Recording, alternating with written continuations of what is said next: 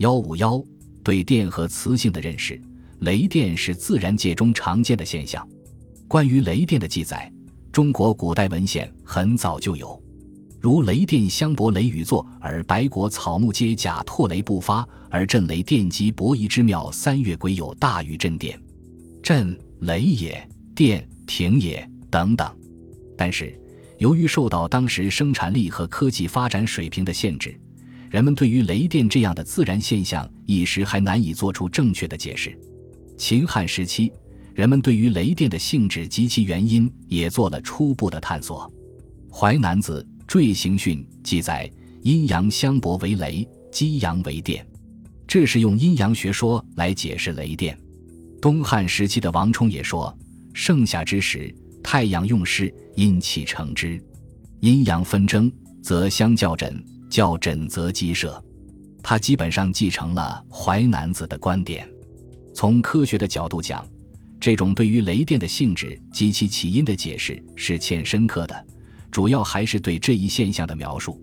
但是，这种用阴阳学说解释雷电产生原因的观点，却是中国古代在这方面最流行的一种见解。在汉代。人们常将摩擦起电的现象同磁石的吸铁性联系在一起，如王充《论衡·乱龙》记载：“钝谋多借磁石引针，钝谋即带卯，其甲壳经摩擦后会产生静电，可以吸引介一类的轻小物体。”关于磁石吸铁的认识，中国在先秦时期就有记载，如《管子·地数篇》说：“上有磁石，下有铜金。”这里所说的磁石即磁石。据说，秦始皇时曾利用磁石的吸铁性建造阿房宫的北阙门，为的是使怀任者止之。到汉代，人们对磁性有了新的认识，即磁石不能吸铁以外的物体。如《淮南子》记载：“若磁石之能连铁也，而求其引瓦，则难矣。”又云：“磁石能引铁。”及其于铜，则不行也。这是对磁石能吸引铁属物质而不能吸引非铁属物质的真实描写。又《淮南万壁术》云：“磁石聚齐注，取机血与针膜导之，以合磁石，用涂其头，爆干之，至局上，即相聚不休。其头涂以磁石，便复磁性。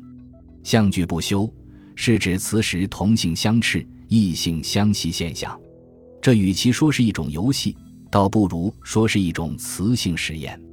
由此，人们对于磁性的认识加深了。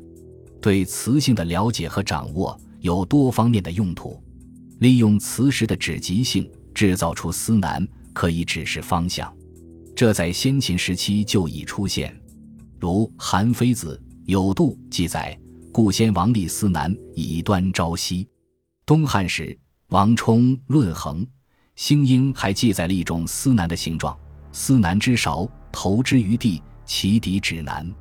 据晋人王振多研究，司南是天然磁石琢磨而成的勺状物，底部呈球形，放在地盘上可以自由旋转，旋定其柄指南。这里所说的地盘是用铜或漆木制成的，呈正方形的物体，四周标有八杆、十二支和四围。合为二十四个方向，中间天盘呈圆形，做头转司南之用。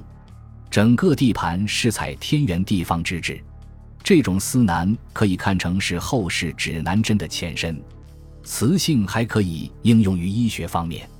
中国最早用磁石作为药物治病的记载，见于《史记·仓公列传》。该传记载，齐王十一岁药，自炼五弹服之。五弹指的是磁石、丹砂、雄黄、矾石和增清五种矿物性药物。《神农本草经》所列举的四十六种矿物药中也有磁石。书中说，磁石为辛酸寒，主周痹风湿，肢节中痛，不可持物，喜之酸消，除大热烦满及耳聋。这里对磁石的药疗作用也做了说明。此外，磁石还可以应用于建筑、军事等领域。